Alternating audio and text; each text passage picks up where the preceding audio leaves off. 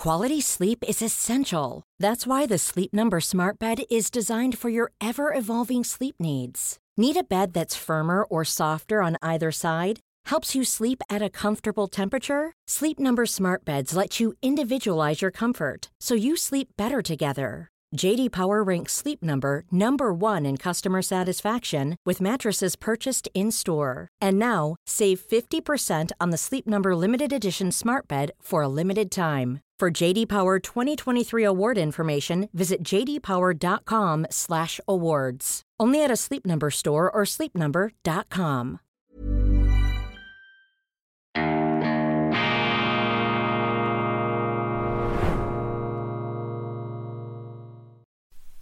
Grüezi miteinander, ganz herzlich willkommen, meine sehr verehrten Damen und Herren, liebe Freunde aus nah und fern. Ich begrüße Sie herzlichst zur internationalen Ausgabe von Weltwoche Daily, die andere Sicht, unabhängig, kritisch, gut gelaunt, von unerschütterlichem Welt- und Lebensvertrauen beseelt am Freitag, dem 27. Januar 2023. Ich unterstreiche das etwas und begrüße natürlich vor allem unsere Freunde auch in Deutschland und in Österreich. Ich betone dieses Weltvertrauen, weil es äh, derzeit ähm, herausgefordert wird, weil es strapaziert wird, weil ich sehr gut nachvollziehen kann, was Sie mir schreiben in vielen Mitteilungen, in Feedbacks, für die ich mich bedanke. Es fällt einem derzeit nicht so leicht, die gute Laune zu bewahren. Aber es ist unser Auftrag, meine Damen und Herren, die gute Laune zu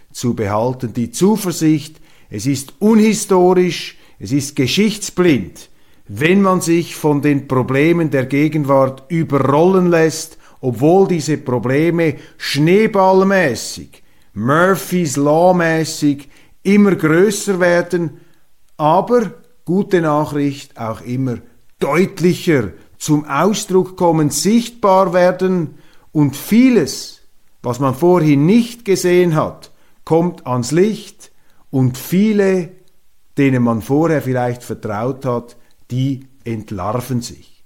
Was ist das Wichtigste in der Demokratie? Warum ist die Demokratie in der Geschichte die überlegene Staatsform? Warum ist es gelungen, obwohl die Demokratie ja dem herrschsüchtigen Wesen des Menschen widerstrebt, und deshalb ist die Demokratie auch erst relativ spät ins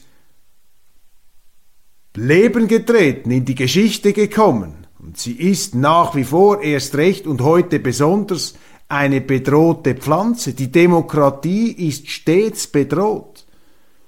Und man kann den Politikern nicht die Demokratie anvertrauen. Denn die Demokratie, das besagt schon der Begriff, Demos, das Volk, und Kratein, Herrschaft, Demokratie ist die Herrschaft des Volkes. Delegiert in einer repräsentativen Demokratie, zum Beispiel wie in Deutschland oder wie in Österreich, an die Politiker. Aber die Souveränität, die Macht und damit auch die letzte Verantwortung, die liegt beim Volk. Und deshalb muss man in der Demokratie als Bürger immer wachsam bleiben und misstrauisch gegenüber den Politikern, die man gewählt hat. Denn niemand bietet ihnen Gewähr, dass diese Macht nicht missbraucht wird, dass sie ihnen nicht entwendet wird. Und es ist offensichtlich, es ist nicht wegzuleugnen und abzustreiten, dass wir in Europa, in Deutschland, in Österreich, in vielen Ländern, vor allem in der Europäischen Union, den institutionalisierten Versuch erkennen können, das Volk zu entmachten und die Politiker sich Handlungsfreiheiten anmaßen, die auf Kriegsfuß stehen, mit Rechtsordnungen und mit Verfassungsordnungen. Ich bringe Ihnen gleich ein Beispiel, damit das nicht als steile These hier einfach so mal im Raum stehen bleibt. Unfassbares trägt sich ja zu in Berlin. Nie wieder Krieg hieß es und jetzt liefert die Regierung Panzer. Nie wieder Krieg beteuern die deutschen Politiker, aber wenn es die anderen machen, dann machen wir es auch. Das ist der tiefere Sinn der Aussagen von Kanzler Scholz am World Economic Forum. Dort hat er gesagt, in aller Klarheit und Deutlichkeit, wir werden nicht vorangehen, aber wenn es die anderen machen, gemeinsam mit den anderen, dann machen wir auch mit. Mit anderen Worten, jeder Rechtsbruch wird offensichtlich legal, wenn ihn alle begehen. Das ist hier die Aussage und das ist auch der Verdacht, der sich da manifestiert. Waffenlieferungen in ein Kriegsgebiet sind in Deutschland verboten. Artikel 26, Artikel 1. Handlungen, die geeignet sind und in der Absicht vorgenommen werden, das friedliche Zusammenleben der Völker zu stören, insbesondere die Führung eines Angriffskrieges vorzubereiten, sind verfassungswidrig, sie sind unter Strafe zu stellen. Und dieser Grundsatz, das friedliche Zusammenwirken der Völker zu stören, wird natürlich beeinträchtigt dadurch, wenn eine deutsche Regierung sagt, wir liefern schwere Waffen in ein Kriegsgebiet. Etwas, was man noch nie gemacht hat in dieser Form. Das ist juristisch zumindest heikel, aber man macht es trotzdem. Und wie rechtfertigt man das? Indem man behauptet, man sei selber angegriffen worden. Die Russen hätten die deutschen Werte angegriffen, die deutsche Rechtsordnung. Das ist, meine Damen und Herren, eine brandschwarze Lüge. Das stimmt einfach nicht. Russland hat nicht Deutschland angegriffen. Noch nicht frage mich übrigens, ob die Deutschen keine Angst haben. Ich glaube, viele von ihnen haben Angst. Ich bekomme auch äh, sehr besorgte E-Mails von Leuten, die sagen, das ist ja ganz übel, ganz schlimm, was da passiert. Machen wir uns da äh, immer tiefer zur Kriegspartei. Gleichzeitig, gleichzeitig ist die Politik im kollektiven Selbstbetrug. Frau Baerbock, die gleichzeitig sagt, wir führen Krieg gegen Russland, aber wir sind keine Konfliktpartei. Das ist eine Form von politischer Schizophrenie geradezu, die wir hier beobachten, von Seelenspaltung. In einem Moment sagt man etwas und im anderen das Gegenteil. Das zeigt ihnen, dass hier etwas aus den Fugen geraten ist, dass diese Leute nicht mehr rational handeln und denken. Und das ist gefährlich, aber das ist nichts Neues. Mein Eindruck ist, dass vor allem in der deutschen Politik auch in der österreichischen Politik, Sie können alle repräsentativen Demokratien nehmen. Ich glaube, wir erleben eine tiefe Krise der repräsentativen Demokratien in dem Sinn, dass die Politiker sich daran gewöhnt haben, ähm, nur noch alle vier Jahre von den Wählern beaufsichtigt zu werden und dazwischen mit der Brechstange des Ausnahmezustands machen, was sie wollen. Unüberlegt, irrational. Nehmen Sie die Energiewende. Energiewende. Wir werden mit Windrädern und Solarzellen die äh, Europa, die Schweiz hat auch mitgemacht, Deutschland mit Energie versorgen können. Beim ersten Härtetest fällt alles zusammen. Das sind Luftschlösser, Luftschlösser, die auf Treibsand gebaut sind. Null Bestand. Nehmen Sie die Flüchtlings, nehmen Sie die Migrationspolitik. Wir schaffen das. Nichts schafft man. Das Einzige, was man geschafft hat, ist, dass man das Asylrecht ausgehebelt hat. Artikel 16 des Grundgesetzes. Deutsche Ex-Politiker, Minister treten auf, leider viel zu wenig öffentlich und viel zu laut und sagen, sie seien entsetzt. Mir persönlich, ich habe mit solchen Ex-Ministern gesprochen, sie seien entsetzt, wie die Bundesregierung unter Frau Merkel die, Rechts, äh, die, die Gesetze ausgehebelt habe im Migrationsbereich. Das geht nicht, meine Damen und Herren. Wenn Sie eine Geschwindigkeitsgesetzgebung äh, überschreiten, wenn Sie, ein, wenn Sie das, das Recht verletzen, dann kommen Sie ins Gefängnis, dann werden Sie bestraft. Wenn Politiker das Recht aushebeln, bekommen Sie ein Interview in der Bildzeitung oder Sie werden bejubelt von den Medien. Das ist hier der falsche Film, in dem wir drin sind. Also eine Außerkraftsetzung des Rechtsstaats durch die Politik, eine Verwahrlosung der Politik, eine Machtanmaßung der Politik, ähm, die dann gleichzeitig den Leuten vorgaukelt, dass das, was passiert, gar nicht stattfindet. Mit anderen Worten, wir liefern Panzer in die Ukraine, wir liefern schwere Waffen, wir befeuern einen Krieg, wir drehen an der Eskalationsschraube, aber das ist keine Kriegsteilnahme, wir sind keine Konfliktpartei. Das ist sehr, sehr beunruhigend, meine Damen und Herren. Nichts ist gefährlicher, als wenn Führkräfte in einer Firma, in der Familie oder im Staat nicht mehr bereit sind, die Wirklichkeit zur Kenntnis zu nehmen, dann sind sie in jener Orwellschen Welt der Wirklichkeitsfabrikation, äh, die man ja studiert hat, die man dargelegt hat am Beispiel der damaligen Sowjetunion, wo man sich auch lustig gemacht hat im Westen darüber, wie dort so Potemkinsche Dörfer aufgezogen werden. Meine Damen und Herren, schauen Sie mal in die Nachrichten in Deutschland, lesen Sie die Zeitungen. Da werden aber ganze Potemkinsche Großstädte werden da aufgezogen, unter gütiger Mithilfe der Medien, die da mitmachen mit Schlagzeilen, diese Panzer werden Leben retten. Leopardpanzer werden Leben retten. Ich meine, was sind das was sind das für Wirklichkeits-, für Realitätsverluste, die da zu beobachten sind? Diese Leute haben wirklich den Bezug zur Wirklichkeit verloren. Und das ist dann natürlich der Moment des Bürgers, des Souveräns. Da kann man nicht einfach zynisch ähm, abwinken und sagen, ich äh, schaue jetzt nur noch Netflix und äh, träume mich davon in irgendwelche Ersatzwelten. Nein, da müssen Sie dann in der Demokratie schon schauen, dass Sie Ihre Volksrechte, Ihre Grundrechte, für die man gekämpft hat, für die ihre Vorfahren gekämpft haben. Sehr viele Menschen haben ihr Leben dafür riskiert. Da muss man sich immer wieder würdig erweisen. Da muss natürlich das Demos, das Volk auch zeigen, der Demos, das Volk muss zeigen, dass es auch bereit ist, diese Verantwortung zu tragen und entsprechend dann die politischen Weichenstellungen auf legalem Weg vorzunehmen. Das ist hier der ganz entscheidende Punkt. Also die Volksrechte müssen am Schluss vom Volk selber bewacht werden die Politik und die Volksrechte sind zu wichtig, als dass man sie einfach den Politikern überlassen kann. Äh, sie geben ja auch nicht einfach ihr Portemonnaie einem anderen im blinden Vertrauen, dass der dann äh, richtig entscheidet für sie. Das ist der falsche Weg. Also in der Demokratie müssen auch die Völker, müssen die Bürger wieder lernen, diese Demokratie ernst zu nehmen, ihren Auftrag ernst zu nehmen und entsprechend dann Korrekturen vorzunehmen, wenn sie den Eindruck haben, dass die Politiker, die sie gewählt haben, den Interessen des eigenen Landes schaden. Und dies ist zweifellos der Fall mit dieser Politik eines aggressiven Selbstbetrugs mit militärischen, kriegerischen Ausweitungen ähm, und unabsehbaren Konsequenzen. Ähm, die ähm, Vereinigung der Atomwissenschaftler hat die Weltuntergangsuhr auf einen dramatischen, noch nie dagewesenen Punkt vorgestellt. Das ist ja von Albert Einstein eingeführt worden. Die Weltuntergangsuhr,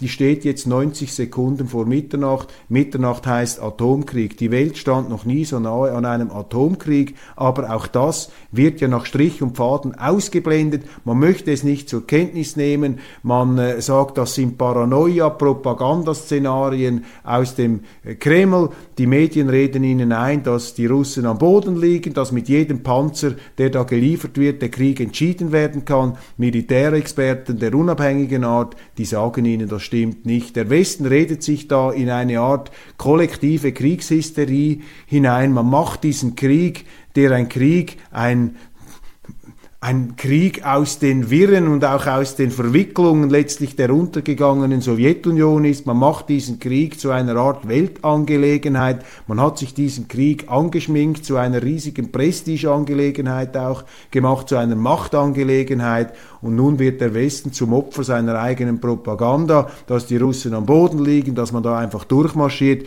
Und jetzt kann man natürlich keine Niederlage und keinen Irrtum eingestehen und man riskiert damit einen dritten Weltkrieg, einen Atomkrieg. Das ist hier die nüchterne Situation. Ich sage nicht, dass das die nüchtern beurteilte Situation. Ich sage nicht, dass dieses Szenario eines Atomkriegs und eines dritten Weltkriegs ähm, mit 50 oder 80 prozentiger Wahrscheinlichkeit eintritt, aber wissen Sie, wenn ich eine Trommel habe in einem Revolver mit 100 Kammern und da sind nur zwei Kugeln drin, dann kann ich es nicht riskieren, mir diese Kugel in den Kopf zu jagen und ich werde mir große, große Sorgen machen, wenn ich hier russisch Roulette spielen würde. Der Westen spielt mit seinen eigenen Bevölkerungen russisch Roulette. Und da sind wir bei der zweiten Voraussetzung der Demokratie, ähm, was eben das ausmacht, warum die Demokratie, das war meine Eingangsfrage, warum die Demokratie die überlegene Staatsform ist. Das ist sie aus einem einzigen Grund, nämlich dass die Entscheidungsfindung nicht bei einer kleinen Elite beschränkt ist, sei sie auch noch so intelligent, sei sie auch noch so schlau, sei sie auch noch so smart, Nein, die Genialität der Demokratie liegt darin, dass sie eben auf die Hirne von allen, von möglichst vielen zurückgreift und möglichst viele Menschen partizipieren lässt an den Entscheidungen. In der Schweiz haben wir die am stärksten ausgeprägte Demokratie und die Schweiz ist auch das Land, dem es am besten geht auf dem europäischen Festland. Und das ist nicht eine Folge finsterer ähm, Absprachen und äh, schicksalshafter Fügungen, sondern ganz und einfach deshalb ist dies der Fall, weil wir ein System haben, das diese äh, kollektive Wissensermittlung ähm, im Rahmen demokratischer Prozesse am weitesten vorantreibt. Und wenn mehr Hirne an einem Problem arbeiten, äh, desto größer ist die Wahrscheinlichkeit, dass eine weniger schlechte Lösung herauskommt. Je weniger Hirne, auch wenn es die klügsten Hirne sind, an einer Lösung arbeiten oder einem Problem, desto geringer ist die Wahrscheinlichkeit, äh, dass eine äh, weniger schlechte Lösung herauskommt. Wir können ja nie wissen und sicher sein, dass wir eine gute Lösung haben, aber wir müssen ja alles daran setzen, möglichst ähm, das klingt das kleinste aller möglichen Übel zu wählen. Und jetzt sind wir bei einem ganz großen Problem. Sie haben in Deutschland, Sie haben auch in der Schweiz etwas weniger. Deutschland ist ganz ausgeprägt im Moment, äh, auch in Österreich. Sie haben One size fits all seems like a good idea for clothes until you try them on. Same goes for healthcare. That's why United Healthcare offers flexible, budget friendly coverage for medical, vision, dental, and more. Learn more at uh1.com.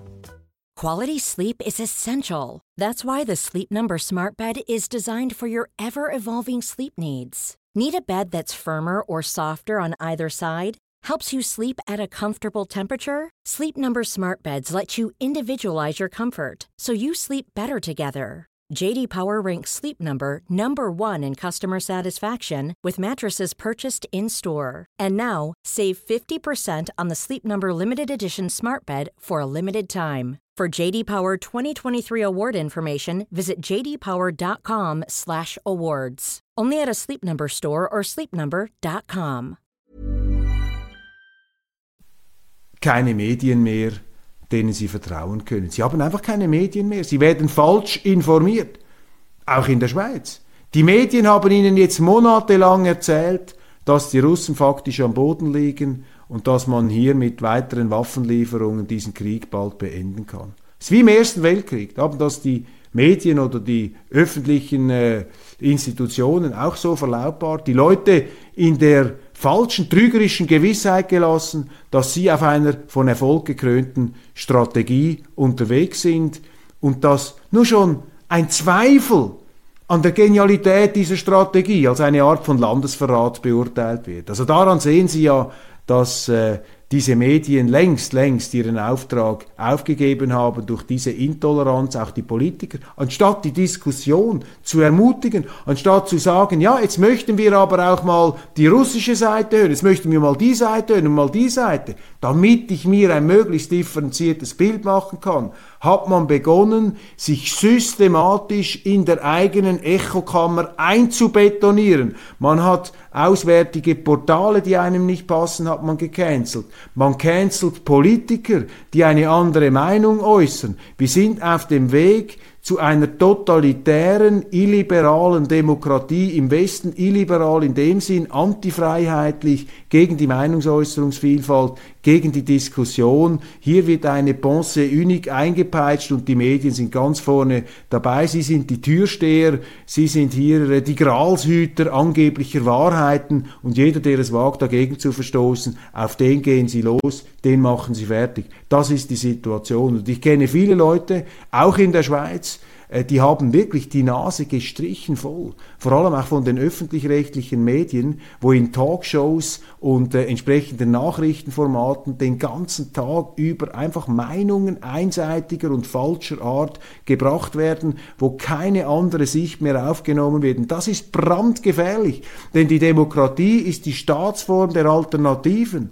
Und wenn Ihnen in einer Demokratie vorgegaukelt wird, durch die Politik, durch die Medien, dass die Politik alternativlos ist, dass man jetzt nur noch Waffen liefern kann, weil alles andere ist sozusagen ein äh, Liebesdienst am Bösen, am Teufel, das ist gar keine Variante mehr, ja, dann sind Sie in einer totalitären Gegenwart angekommen. Dann sind Sie in einer sowjetischen, postsowjetischen, westlichen Wirklichkeit, in einer Art pervertierten äh, Sowjet, ähm, in einer kafkaesken, pervertierten Sowjet-Scheinrealität, eben in einem Potemkinschen Dorf angekommen, wo ihnen die Medien, wo ihnen die Politiker sagen, es gibt nur noch diesen einen Weg. Und das, meine Damen und Herren, das ist das ganze Problem, das wir, äh, das größte Problem, das wir jetzt haben. Und in so einer Stimmung ist eben die Gefahr, dass man unglaubliche Fehlentscheidungen trifft. Die ist sehr, sehr groß und das beobachten wir an äh, allen Ecken und Enden. Da wird einfach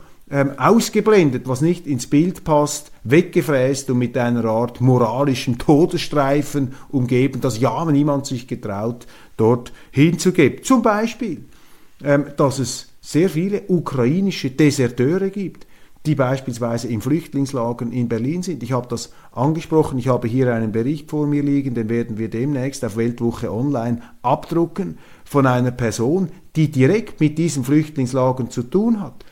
Wenn es nach den Medien geht, dann gibt es ja gar keine ukrainischen Deserteure weil ja alle mit wehenden Fahnen hinter dem Freiheitshelden, dem Verteidiger unseres Rechtsstaats Zelensky hinterher marschieren und geradezu darauf brennen, äh, in diese Kriegsschauplätze hineingezogen werden. Stimmt nicht. Es wird ausgeblendet. Selbstbetrug. Man will etwas nicht zur Kenntnis nehmen, weil es das nicht geben darf. Das ist gefährlich, meine Damen und Herren. Ich mache mir keine Sorgen um eine Demokratie, in der es kracht, in der gestritten wird. Da kann auch mal ein Fehlentscheid passieren, da kann man sich auch mal verrennen. Natürlich können sich alle verrennen.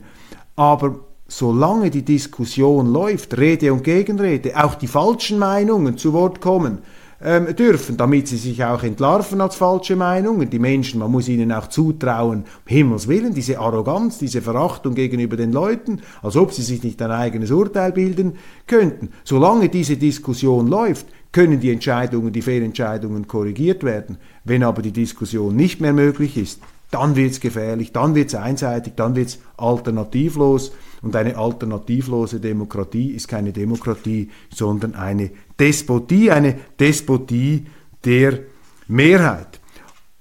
Nehmen wir die zentrale Frage.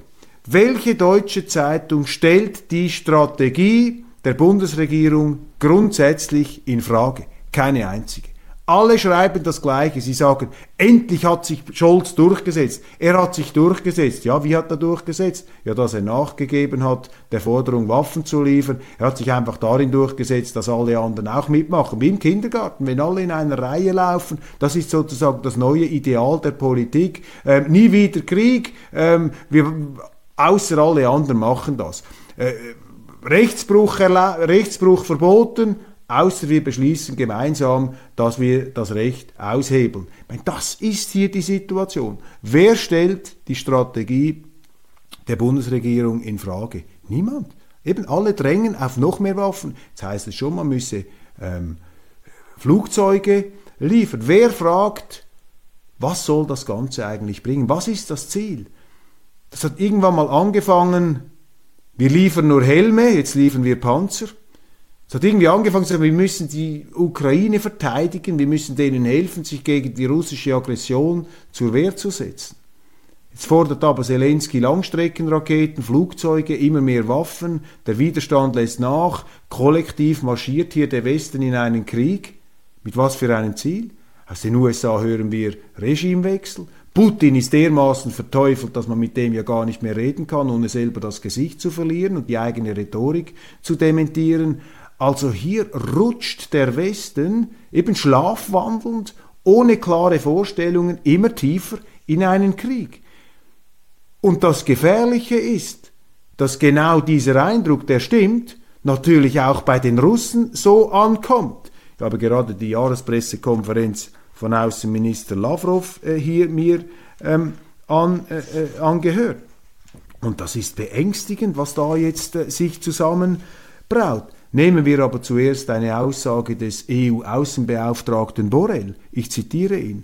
Russland ist ein großes Land, das gewohnt ist, bis zum Ende zu kämpfen, das gewohnt ist, fast zu verlieren und dann alles wieder aufzubauen. So war es bei Napoleon, so war es bei Hitler. Es wäre absurd zu glauben, dass Russland den Krieg verloren hat oder dass sein Militär inkompetent ist.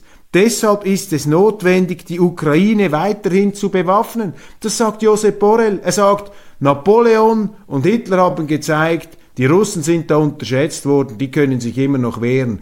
Diesen Fehler von Napoleon und Hitler dürfen wir nicht machen, wir dürfen die Russen nicht unterschätzen, wir müssen immer mehr Waffen liefern. Also der EU-Außenbeauftragte Borrell reiht die EU hier ein in äh, die Folge Napoleon und Hitler. Das zeigt ihnen der, den Grad der Verblendung, auch der ideologischen Verhärtung und geradezu kriegsbegeisterten Verblödung, die hier an oberster Stelle der Europäischen Union einfach so zum Vorschein kommt. Nun, Außenminister Lavrov, beziehungsweise zitieren wir vorher noch Michael Sheremet, Abgeordneter der russischen Staatsduma für die Krim. Ich zitiere Michael Sheremet. Russland hat nicht versucht, den Konflikt zu eskalieren, aber die westlichen Länder haben rote Linien überschritten und bedrohen unsere nationalen Interessen. In den USA ist nun die Rede davon, die ukrainische Aggression gegen die Krim und neue russische Gebiete zu unterstützen. Das Kiewer Regime muss erkennen, dass die Unterstützung der westlichen Länder ihm und der Ukraine grausam zuspielen wird. Je mehr sich die westlichen Länder in die Angelegenheit der Ukraine einmischen, desto weiter wird sich die Grenze unserer Spezialoperation ausdehnen, um eine Buffer Pufferzone zu schaffen und unser Land vor den feindlichen Nachbarn zu schützen. Russland, das ist eine These, die viele namhafte Militärexperten auch im Westen äh, bringen, die sagen, Russland führt keinen imperialistischen Eroberungskrieg. Russland ist in die Ukraine hineingegangen, um sich vor der NATO zu schützen, vor der NATO-Ostausdehnung, vor der Stationierung von Raketen. Aber diese Argumentation, die lässt man ja nicht gelten, die nimmt man immer zur Kenntnis. Wer die äußert, wird bereits als Landesverräter abgestempelt. Kommen wir nun zu ähm, Außenminister Lavrov und seiner Jahrespressekonferenz. Ich zitiere das hier Einfach damit Sie mal die andere Sicht sehen, was ja in den Medien ausgeblendet wird, in dieser Kriegsbegeisterung. Zitat. Was jetzt in der Ukraine geschieht, ist das Ergebnis jahrelanger Vorbereitungen der USA und ihrer Satelliten, um einen globalen hybriden Krieg gegen die russische Föderation zu führen. Niemand verheimlicht dies. Wenn Sie unvoreingenommene westliche Persönlichkeiten, darunter Politikwissenschaftler, Gelehrte und Politiker lesen, können Sie sich davon überzeugen. Erst neulich erschien ein Artikel von Ian Bremmer, Professor an der Columbia University. Er schrieb, wir befinden uns nicht in einem kalten Krieg mit Russland, wir befinden uns in einem heißen Krieg mit Russland. Lavrov weiter, diese Schlussfolgerung liegt auf der Hand. Es ist seltsam, dass Menschen versuchen, sie zu widerlegen. Der kroatische Präsident Milanovic sagte kürzlich, dass dies ein Krieg der NATO sei. Vor einigen Wochen schrieb Henry Kissinger, bevor er in seinem letzten Artikel die Aufnahme der Ukraine in die NATO forderte, dass es sich bei den Ereignissen in der Ukraine um einen Zusammenstoß zwischen zwei Atommächten um die Kontrolle über dieses Gebiet handelt. Es ist klar genug, worum es hier geht. Noch einmal Lavrov, alles ist im Spiel, die vom Westen, allem voran den USA, geschaffenen Mechanismen, die als unantastbar galten, sind zerstört worden. Der freie Markt, der freie Wettbewerb, das freie Unternehmertum, die Unverletzlichkeit des Eigentums, die Unschuldsvermutung, alles, worauf das westliche Modell der Globalisierung aufgebaut war, brach über Nacht zusammen. Sanktionen gegen Russland und andere unerwünschte Länder werden im Widerspruch zu diesen Postulaten und Mechanismen verhängt. Es ist klar, dass sie morgen oder übermorgen gegen jeden Staat eingesetzt werden könnten, der auf die eine oder andere Weise nicht bedingungslos den amerikanischen Befehlen folgt. So wie Napoleon praktisch ganz Europa gegen das russische Reich mobilisierte, so wie Hitler die meisten europäischen Länder unter Waffen stellte und sie gegen die Sowjetunion warf, haben die USA eine Koalition aus praktisch allen Europäern in der NATO und der EU gebildet und führen mit den Händen der Ukraine einen Stellvertreterkrieg gegen unser Land mit demselben Ziel der endgültigen Lösung der russischen Frage, mit anderen Worten der Zerstückelung und ähm, Demütigung Russlands auf dem Schlachtfeld. Das ist die Sicht des russischen Außenministers. Jetzt sagen natürlich unsere Vertreter, das ist reine Propaganda, das darf man nicht einmal erwähnen, wer das erwähnt, macht sich schon mitschuldig und so weiter. Dummes Zeug, da fängt der totalitäre, undemokratische Geist schon an.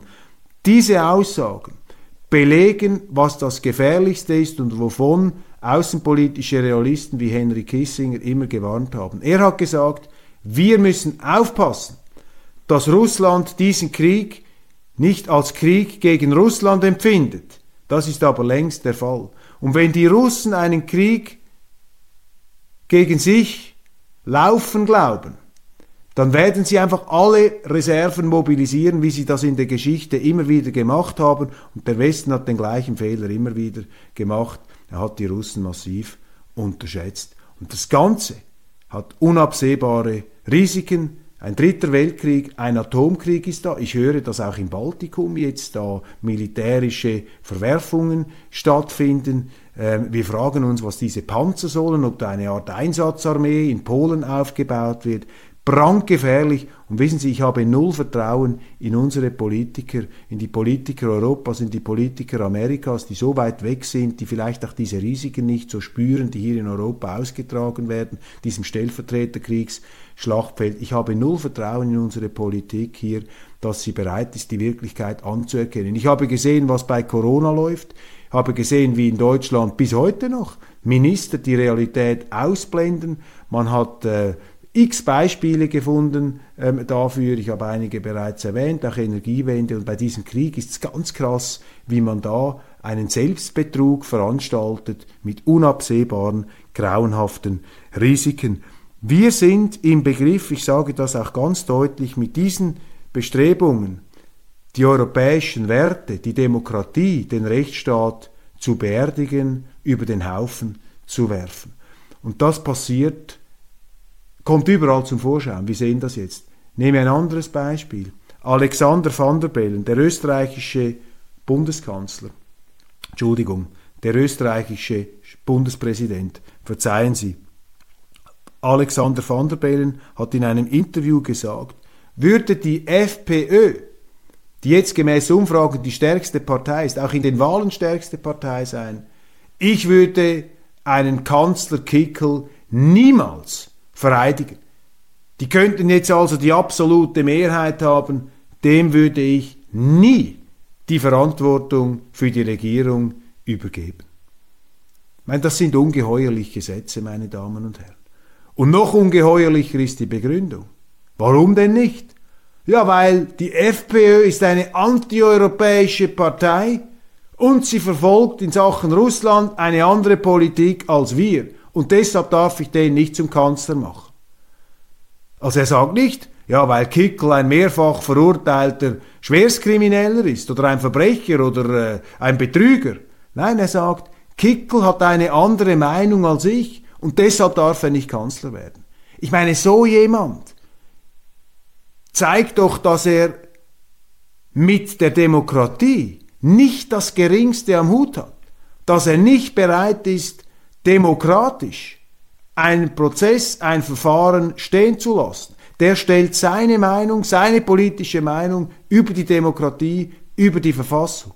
Das sind die Leute, die uns regieren. Das sind die Leute, die sagen, dass die Werte Europas in der Ukraine verteidigt werden. Kein Wunder, haben sie sich da nibelungentreu an den korruptesten Staat Europas geheftet. Das sind die, dass die, die, die anderen permanent beschuldigen, die hätten keine Werte und seien keine Wertegemeinschaft oder sie seien eine Gemeinschaft der Unwerte.